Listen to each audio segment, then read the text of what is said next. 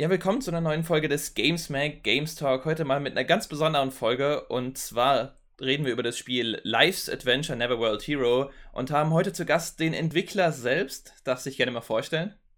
Cool, ja, moin zusammen. Ich bin äh, Roman von One Man on Mars Arten Games und genau wie schon äh, vorgestellt, äh, bin ich gerade dran, Life's Adventure für die Switch und Steam zu entwickeln und freue mich auf das Gespräch heute.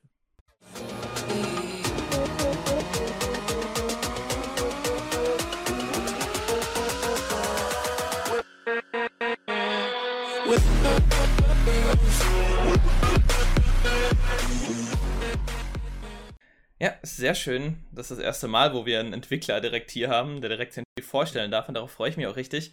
Und ich direkt mal reinstarten, weil ich denke mal, viele unserer Zuschauer kennen das Spiel noch nicht. Deswegen, wie würdest du jemanden in deinem Spiel erklären, der noch nie von diesem Spiel gehört hat? Und also wie würdest du das demjenigen schmackhaft machen? Mhm. Also Life's Adventure ist ein 2D-Action-Adventure mit einem Zwei-Charaktere-System, so äh, erkläre ich das eigentlich immer. Das heißt, man spielt eigentlich immer zwei Figuren äh, gleichzeitig. Und das hat auch den Vorteil, dass man das entweder alleine spielen kann und dann springt man immer eine her zwischen den beiden Figuren, die natürlich sehr unterschiedliche Fähigkeiten haben. Oder man spielt es im Koop-Modus und dann kann man halt einen Freund, eine Freundin dazu äh, packen und man teilt sich die beiden Figuren auf. Das ist so der Core des, äh, des Spiels. Ja, ich habe ja selbst die Demo mal ausprobiert und ich muss sagen, dass der Einzelspieler allein mir sehr gut gefallen hat. Also man fühlt sich nicht so, als wäre es hauptsächlich für einen Koop-Modus gedacht, was ich sehr spannend ja, fand. Es war an der Tastatur zwar ein bisschen schwieriger dann doch, mhm. das Ganze zu steuern, aber äh, mit dem Controller ging es dann sehr gut. Mhm. Deswegen mhm. würde ich auch sagen, dieses Koop-mäßige, was du da eingebaut hast, ist richtig cool und auch mal ein bisschen was anderes, weil so in dem, wie du es da reingemacht hast, finde ich, gab es das noch nicht in den Spielen, die ich hatte. Und ja. dann würde ich, ja? Ja, ich würde, also genau, ähm, das, was du angesprochen hast, dieser, dieser ähm, diese Balanceakt zwischen, das muss gut spielbar bleiben im Singleplayer-Modus, es muss aber auch unterhaltsam sein im Koop-Modus, ist tatsächlich, glaube ich, eine der größeren Herausforderungen, weil das Spiel absolut identisch ist, ob man es alleine spielt oder äh, zu zweit spielt. Also das äh, wechselt dann irgendwie nicht, dass die Gegner schwerer sind oder irgendwie solche Geschichten. Ähm, und das ist tatsächlich so ein bisschen ähm, ja, eine große Herausforderung. Und es freut mich natürlich, also ich sehe das auch so, das Spiel hat natürlich ähm, gleiche Aspekte wie andere äh, Games, aber so wie ähm, so exakt genau diesen Mechanismus gibt es, glaube ich, meines Wissens wirklich auch nicht. Und das ist natürlich immer ganz cool, sowas zu haben. Ja, das ist wirklich sehr spannend und du merkst auch, dass wenn du es im Einzelspiel spielst, andere Möglichkeiten manchmal mit Sprüngen und so hast, als wenn du es jetzt im Koop spielen würdest. Finde ich auch schön, dass du da so Möglichkeiten eingebaut hast. Aber ja, würde ich dich mal fragen, wie kam eigentlich generell die Idee zu dem Spiel? Weil irgendwoher muss das ja kommen. Ja, genau. Also ich bin natürlich einfach seit äh, Kindheitstagen ein Gamer und ich habe halt hunderte Videospiele gespielt. Von dem her ist es äh, sicherlich schwierig, jetzt ein ähm, Spiel rauszupicken, wo ich sage, okay, das hat mich jetzt am meisten inspiriert, aber es gibt schon so ein paar Spieleserien, äh, die mich sicherlich am meisten beeinflusst haben und das sind eigentlich fast alles äh, Nintendo-Spiele tatsächlich. Das, ist, das liegt vielleicht auch ein bisschen daran, dass das einfach die Konsolen waren, die ich in meiner Kindheit hatte. Ähm, das fing dann mit dem NES an und äh, vor allem das N64 hatte es mir damals sehr, sehr angetan. Und äh, ich würde einfach sagen, Spiele einfach aus der äh, Zelda-Serie oder auch Super Mario waren damals richtig hoch im Kurs bei mir. Und ähm, beide ähm, Genre findet man natürlich auch in Life's Adventure irgendwo so wieder ein bisschen. Ja, muss man ja sagen, dass äh, so Spiele wie The Legend of Zelda ja eher im Mittelalter Fuß fassen, aber du hast dich ja letztendlich für ein Wikinger-Setting entschieden, was ja doch zu diesem äh, Trend, der ein bisschen da ist durch Assassin's Creed Valhalla und sonstiges, jetzt gerade ein bisschen präsenter ist. Und jetzt, woher kommt eigentlich die Inspiration dann zu dem Wikinger-Setting? Weil du hast ja Spiele genannt aus der Nintendo-Ära, aber da war jetzt nicht wirklich ein Wikinger-Spiel dabei.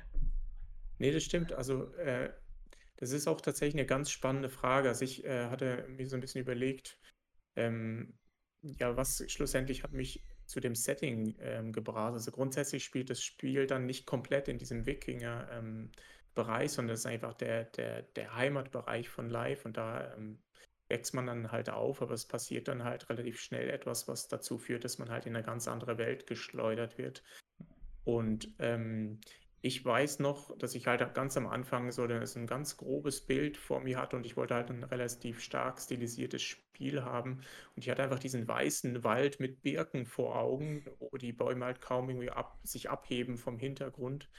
Und so mit diesem Schnee im Kopf ist es einfach so 'n bisschen gestartet und dann fand ich, ähm, war der Rest einfach nicht mehr so wahnsinnig weit weg, ähm, davon. Und manchmal ist es ja dann auch wirklich schwer zu sagen, was genau hat dann ähm, den, den wirklichen Einfluss dazu gegeben, aber irgendwie hatte ich, ähm, ja, hatte ich dann Lust, da so ein bisschen in ein nordisches äh, Setting abzutauchen.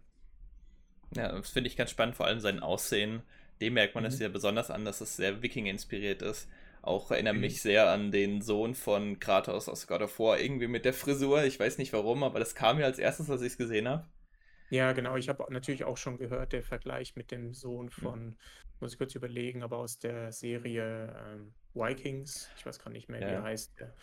Ähm, die die sehen sich tatsächlich auch ein bisschen ähnlich, ob, also obwohl ich jetzt glücklicherweise sagen kann, dass ich, glaube ich, das Design gemacht habe, bevor die Serie im Fernsehen war. Her war es relativ äh, easy. Aber äh, genau, ich habe zum Beispiel auch Leute in meinem Freundeskreis, die hassen seine Frisur. Also es ist Oh ganz Gott. lustig. Die sagen also, was ist das für eine Frisur? Das geht gar nicht. Ich hätte auch schon überlegt, ob ich dann irgendwie noch eine Möglichkeit äh, äh, einbaue, die Frisur zu ändern, aber das ist jetzt tatsächlich nicht im Spiel. Aber man kann ja auch komplett andere Rüstungen und so weiter anziehen. Das heißt, man kann sich von diesem Wikinger-Setting auch optisch so ein bisschen lösen, wenn man das dann halt möchte. Mhm. Ja, du hast jetzt gerade die unterschiedlichen Rüstungen angesprochen. Es gibt ja auch unterschiedliche Waffen. 15 an der Zahl, wenn ich richtig aufgepasst habe in den Trailern. Kann das Äh, sein? Ich, äh, ich kündige immer 50. Äh, Ach, äh, 50. genau, Gut, dann habe ich ein 50. bisschen was durcheinander gebracht. Aber schön zu hören, dass es so viel ist. Aber äh, in der Demo selbst war es ja jetzt doch eine kleine Auswahl nur. Wie wird sich dann, wie unterscheiden sich die Waffen letztendlich, beziehungsweise Mhm. wie stark unterschiedlich spielen die sich letztendlich? Also es gibt eigentlich drei unterschiedliche Waffentypen. Es gibt äh, die, die Schwerter oder die Kurzschwerter sozusagen. Die sind halt relativ schnell, haben dafür eine begrenzte Reichweite. Dann gibt es äh, die, die Langwaffen, das können dann Äxte, ein Hammer, ein langes Schwert sein. Und dann gibt es noch die Speere und äh, die haben halt alle unterschiedliche ähm, Animationen, also die drei Waffengattungen. Ähm, und haben auch noch alle äh, eine andere Möglichkeit in der Luft anzugreifen. Währenddessen ähm, die, die langen Waffen, zum Beispiel, die, mit denen kann man halt eine Art Powerbomb machen. Und die kurzen Schwerter, die kann man äh, benutzen, um äh, in der Luft äh, anzugreifen, was super hilfreich ist gegen halt fliegende Gegner zum Beispiel. Und äh, die Speere kann man auch durch die Gegend schmeißen, obwohl noch nicht ganz komplett entschieden ist, ob man vielleicht die anderen Waffen auch durch die Gegend schmeißen kann. Aber so ist es aktuell und ähm, Genau, also Reichweiten, Geschwindigkeit und ähm, auch Angriffsarten, das ist so die Unterschiede eigentlich äh, bei den Waffen. Mhm.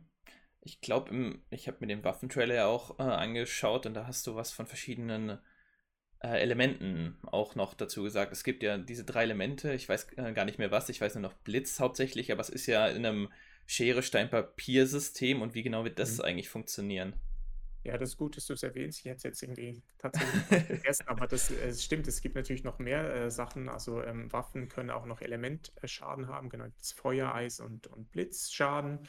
Äh, und das heißt zum Beispiel, wenn ich jetzt einen Feuergegner habe, dann äh, bin ich mit, dem, mit der Blitzwaffe, ich glaube, so rum ist es, müsste, ich bin äh, tatsächlich auch immer ein bisschen verwirrt. Ich glaube, es ist genau Feuer schlägt äh, Eis, Eis, Blitz und Blitz. Feuer, so rum, genau. Ähm, das habe ich, glaube ich, eben gerade anders gesagt gehabt. Mhm. Und dann gibt es äh, ähm, auch noch Waffen, die äh, Critical Damage erzeugen können. Das ist dann noch eine weitere Erweiterung. Ähm, und naja, das ist relativ klassisch.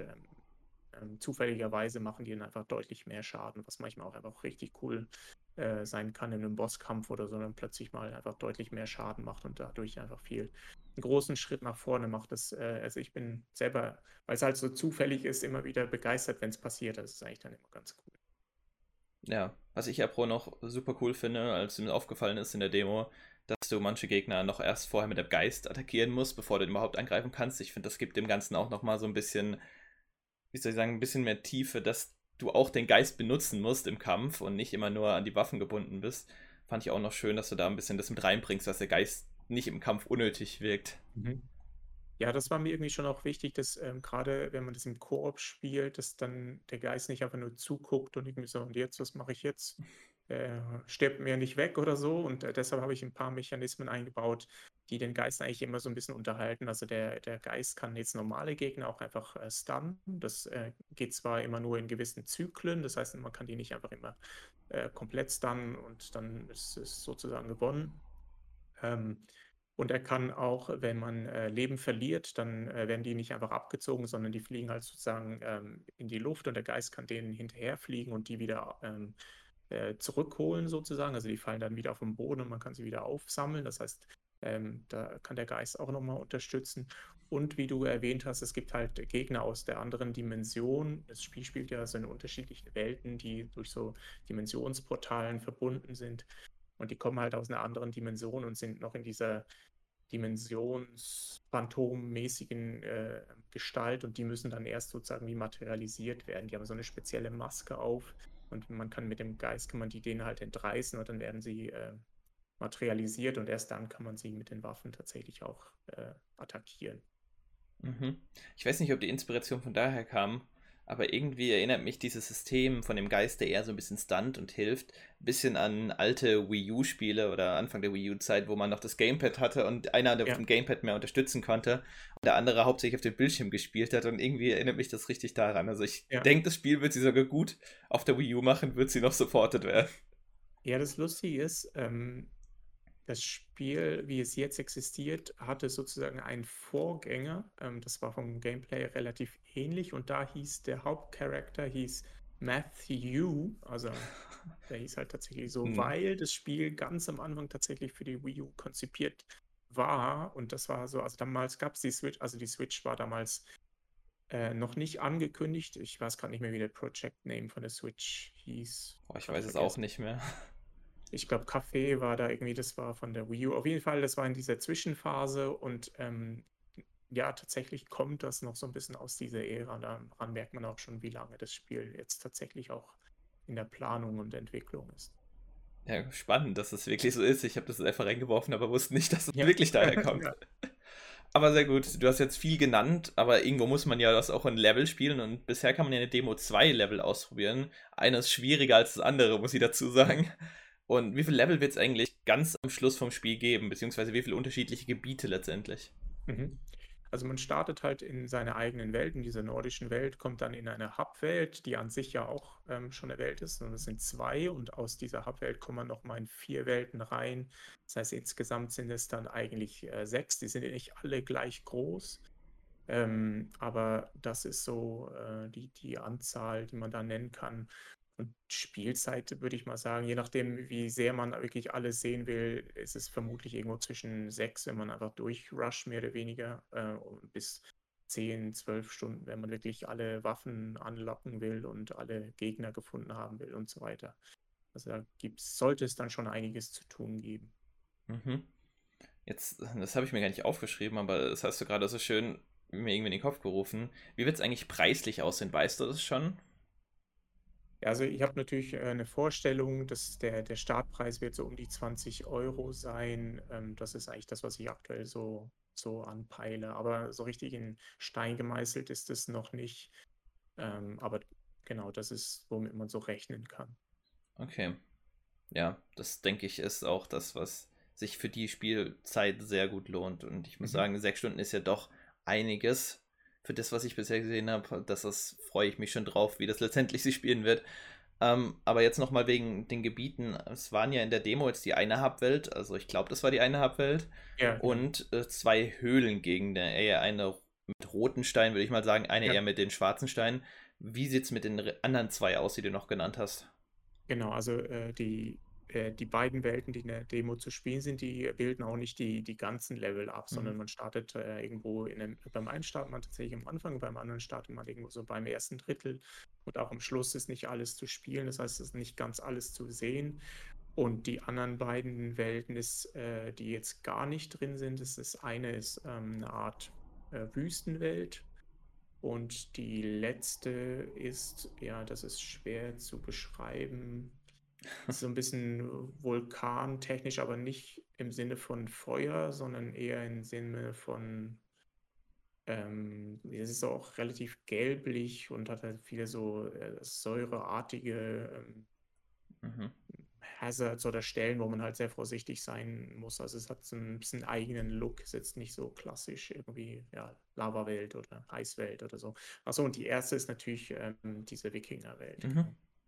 Ja, genau. Äh, ich habe es auch gerade schon ein bisschen anklingen lassen, aber jetzt in der Demo waren ja die zwei Level, fand ich eins sehr viel schwieriger als das andere. Okay. Das ist Welche in dem Fall schwieriger. Schwieriger war die mit den roten Steinen. Ja, okay, gut. Das ist, ja. Das ist wahrscheinlich die, wo man weiter drin startet, oder?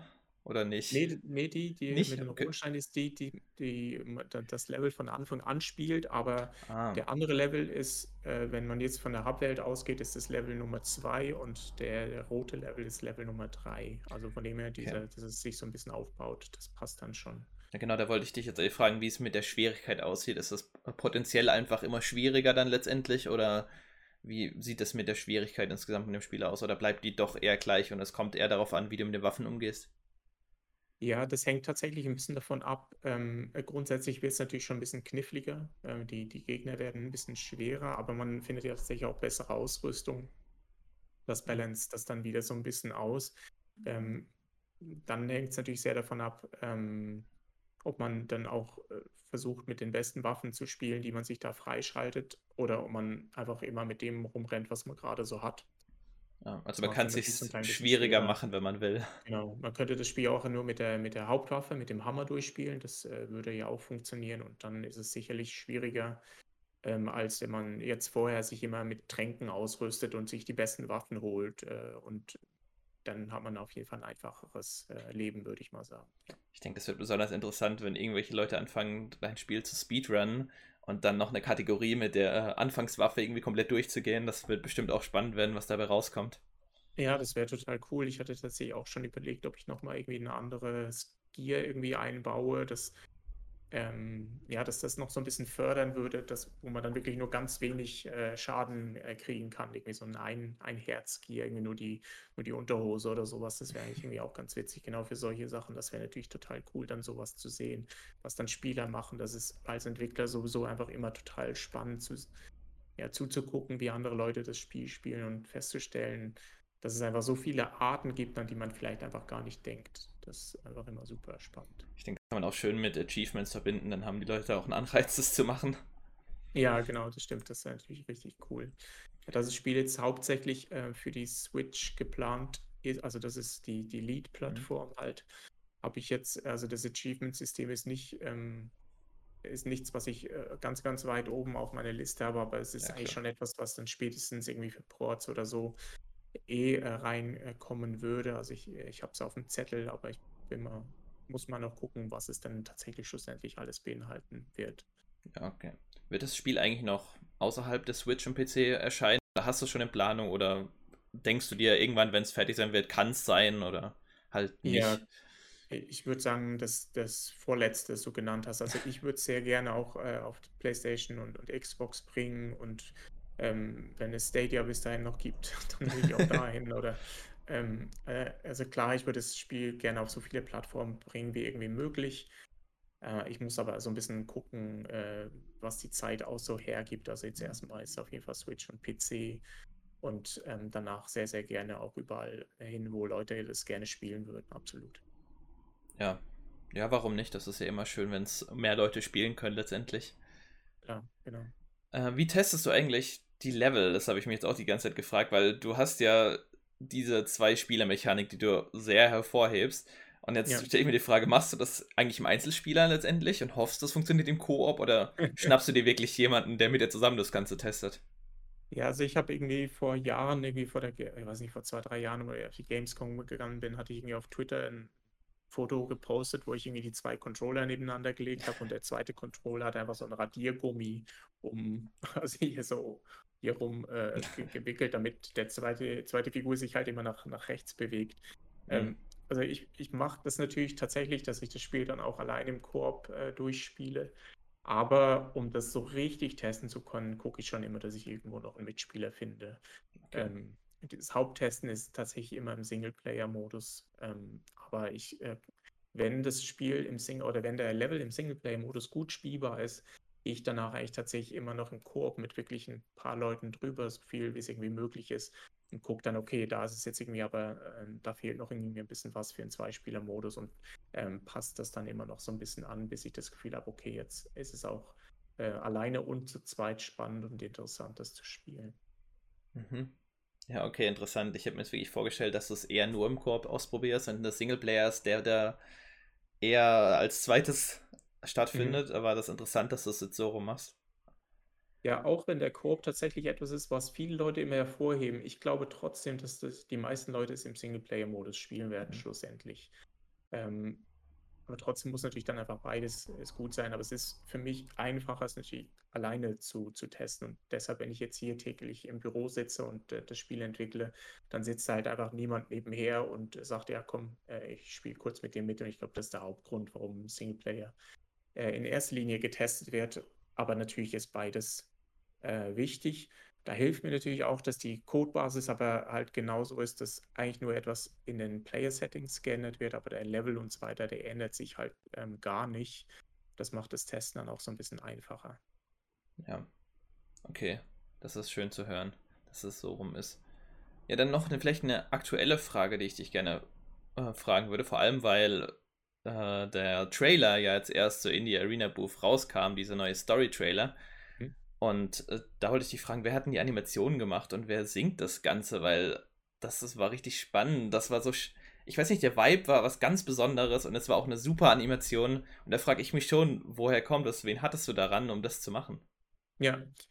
Ja, also dieser Trailer, der hat tatsächlich eine ähm, irgendwo spannende äh, Story und auch, also eigentlich im zeitlichen Rahmen eine unfassbar lange Story. Ich glaube, ich sitze jetzt seit locker anderthalb oder zwei Jahren an diesem Ding, also in der Planung. Das ist wirklich ähm, erstaunlich und das Lustige ist auch, so wie der jetzt ähm, ist, äh, war es auch ein bisschen ein Zufall, dass er so entstand. Ich äh, versuche das mal in nicht allzu langer Form kurz zusammenzufassen, aber ich hatte ähm, tatsächlich mal ein Gewinnspiel über ähm, mein Newsletter. Das habe ich früher eigentlich häufiger mal gemacht, dass ich wegen etwas verlost habe. Und darüber habe ich dann äh, derjenige, der das, äh, den Game äh, Pro Controller war das dann, der das gewonnen hatte, mhm. der, ähm, mit dem habe ich dann so ein bisschen geschnackt und der war dann halt irgendwie so Singer-Songwriter und dann haben wir so ein bisschen, meinte so, ja, ich fände das total cool, wenn ich irgendwie einen Song hätte. Ich glaube, das war so ein bisschen um die Zeit, wo Witcher 3 gerade äh, so in, in äh, relativ neu war und da gibt es ja auch diesen Tavern-Song irgendwie, der ah, ja. cool ist. Mhm.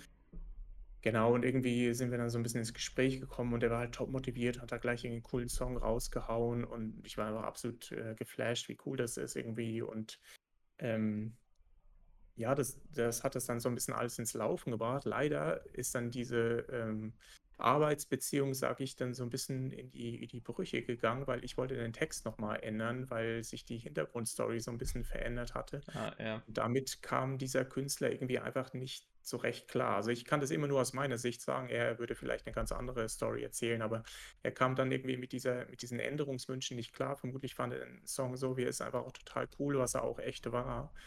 Ähm, aber äh, das äh, hat dann dazu geführt, dass irgendwie die Kommunikation immer wieder abgebrochen ist. Und ich meinte so, was machen wir denn jetzt damit? Und er so, ja, ich setze mich dann demnächst mal ran. Und das hat sich über Monate und so hinweggezogen. Ich habe irgendwie schon mal so ein bisschen angefangen, die Grafiken dafür zu machen.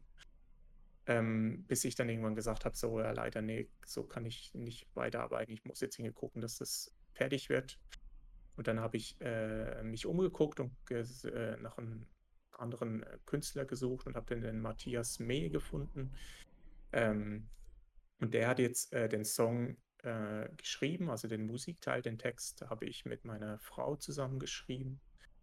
Und äh, die Grafiken ähm, habe ich, äh, da habe ich das Storyboard gemacht und habe dann einen befreundeten Concept Artist gefragt, der einen Teil der Illustration gemacht hat. Die restlichen Illustrationen habe ich dann gemacht. Das ist dann tatsächlich so ein Team-Effort und äh, mhm. die Animationen habe ich eigentlich dann auch selber gemacht. Die mache ich ja in, im Spiel auch selber. Da nutze ich auch ähm, exakt das gleiche System. Also der, der, ganze Trailer ist ja nicht jetzt nur so für, für YouTube, sondern im Spiel ist es dann tatsächlich so, dass man am Anfang ähm, sich in den, so eine Taverne reinschleicht und da spielt dann halt ein Bade diesen Song und dann kommt halt dieser Intro ähm, Trailer kommt dann halt während des Spieles ähm, tatsächlich auch vor. Und ähm, ja, es freut mich, dass er dir so gefallen hat. Also long, long story ähm, und ich hoffe, es hat sich dann schlussendlich einfach gelohnt. Ja, so kann man zusammenfassen, da steckt sehr viel Arbeit drin, sehr viele Leute, die mitgewirkt haben. Ja. Und ich kann dir sagen, es hat sich gelohnt. Also ich empfehle auch den Zuschauern und Zuhörern gerne mal, das sich anzuschauen, weil es echt cool und ich mag das auch immer in Anime-Spielen, sage ich mal. Da, wenn die am Anfang Intro haben, was mich ein bisschen reinführt, was mich vielleicht sogar ein bisschen catcht. Und wenn du Mhm. jetzt sagst, es ist sogar in deinem Spiel drin, finde ich das super, weil man dann direkt mal einen ersten Eindruck bekommt, beziehungsweise auch die Atmosphäre mitkriegt durch diesen Song, weil der echt gut gemacht ist und auch, finde ich, die Atmosphäre des Spiels gut einfängt. Ja, cool, das freut mich total. Also das, es ist ja äh, immer schön zu hören, wenn, wenn das halt ähm, dann auch auf äh, Gefallen stößt. Und gerade halt, weil das so ein, eine spezielle Geschichte hat, ähm, finde ich es dann halt umso schöner, ja, wenn, wenn du jetzt auch sagst, dass es sich einfach gelohnt hat. Ja, der ist echt super. Und den schaue ich mir wahrscheinlich auch nochmal an, ganz sicher. Cool. Jetzt habe ich noch eine andere Frage. Du bist ja hauptsächlich ein deutscher Entwickler, aber dein Spiel wird ja vorerst in Englisch entwickelt und du hast ja auch eine, denke ich mal, eine englische Audience letztendlich. Äh, wird aber irgendwann danach nochmal eine deutsche Sprachausgabe kommen oder wird die direkt mitgeliefert oder wie sieht es mit so einer Sprachausgabe oder beziehungsweise Textausgabe in dem Fall aus? Ja, also genau, es, das ganze Spiel wird nur in, in Text erzählt, bis auf diesen ähm, Tavernensong, der ist dann halt eingesungen und der wird auch einfach nur Englisch sprechen, Ja. aber das restliche Spiel wird äh, hundertprozentige Sicherheit auch mit deutschen Texten äh, gelauncht. Also es wird, ich muss mal gucken, wie viele Texte ich schaffe, ähm, übersetzen zu lassen, aber Deutsch kann ich ja zur Not wirklich auch selber übersetzen. Und bevor ich das dann nicht drin hätte, würde ich das wirklich selber machen. Ähm, und also so Deutsch, Englisch, Französisch, so davon kann man vermutlich ausgehen. Ich hoffe auch noch Spanisch und ein paar andere Sprachen, aber ich versuche schon auch beim äh, Start des Spiels in ja, eine Handvoll Sprachen übersetzen zu lassen, weil das finde ich schon auch wichtig, dass man so ein bisschen ähm, auch versteht, worum es geht, weil es hat ja schon auch eine, eine, gewisse Story-Tiefe. Klar kann man sich da auch einfach mal durchklicken, aber ich glaube, so das, ja, den, den Vibe und die, die, die Story, so, das macht halt dann schon auch noch ein bisschen was aus. Mhm. Ja, da gebe ich dir voll recht. Ich finde es auch sehr bemerkenswert, dass du versuchst, das in so vielen Sprachen wie möglich zu kriegen, dann, weil das ist doch meistens so, dass viele der Indie-Spiele sich nur auf Englisch beziehen oder nur Englisch haben letztendlich. Und wenn das eine Story-Tiefe ist und du kannst es weniger, ist es halt oft problematisch und leider dann auch nicht wirklich zugänglich. Deswegen finde ich das Ja. toll, dass du das so machen willst. Ja, absolut. Das ist natürlich immer eine Frage äh, des Geldes schlussendlich. Also so eine, eine Sprache, ähm, also ich jetzt in meinem Falle kostet halt, glaube ich, circa 1000 Euro, hätte ich jetzt gesagt, pro Übersetzung. Es kommt immer sehr darauf an, da gibt es Sachen, die sind teurer, Sachen, sind äh, weniger teuer und ähm, das ist eigentlich bei allen Indies so, dass zum Schluss einfach das Geld fehlt, bei manchen auch schon viel früher. Ähm, äh, also es ist auch etwas, wo, womit einfach jeder so ein bisschen zu kämpfen hat und dann kann es dann halt einfach passieren, dass man am Schluss sagt, okay, jetzt muss es halt einfach bei Englisch äh, bleiben und ähm, ja, ich hoffe sehr, dass äh, das bei mir, nee, also das kann ich eigentlich auch schon versprechen, dass das nicht der Fall sein wird, weil also ich finde schon so ein paar, die, die Grund, also ich kann einfach kein Spiel ohne Deutsch ähm, Ja. releasen, das geht einfach nicht als, als Deutscher, also als Entwickler aus Deutschland, das finde Mhm. ich ist einfach, das wäre irgendwie komisch.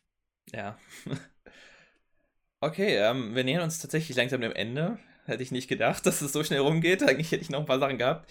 Aber dann würde ich noch mit einer Frage das Ganze abschließen, weil wir haben ja schon vor dem Talk darüber geredet, und du hast es vorhin erwähnt, dass du sehr viel Inspiration von der Legend of Zelda hernimmst, einfach weil es auch dich in deiner Kindheit sehr inspiriert hat, immer wieder.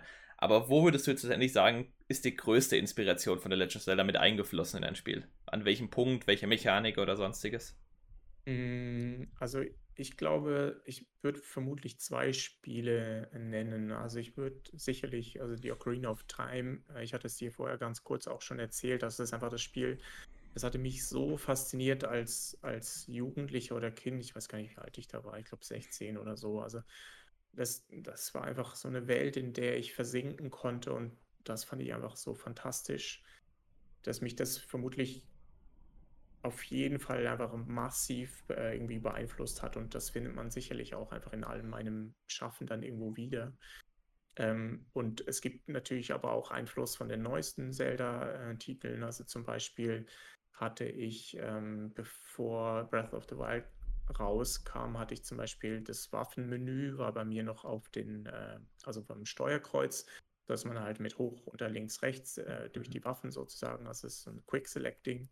Hatte. Und ähm, naja, das sieht jetzt einfach mehr oder weniger oder von der Funktionalität ist es eigentlich exakt wie bei Breath of the Wild. Also da kann man auch eins zu eins eigentlich sagen, woher, die, woher da die Inspiration kommt. Das hat einfach so gut funktioniert in dem Spiel, dass ich gesagt habe, okay, dann ich ändere das um. Das, äh, das äh, ist einfach so deutlich besser.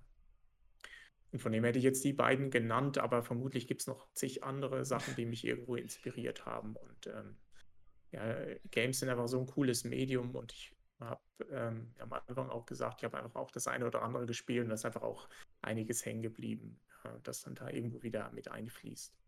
Mhm. Ja, das fand ich jetzt ein paar schöne abschließende Worte. ja, cool.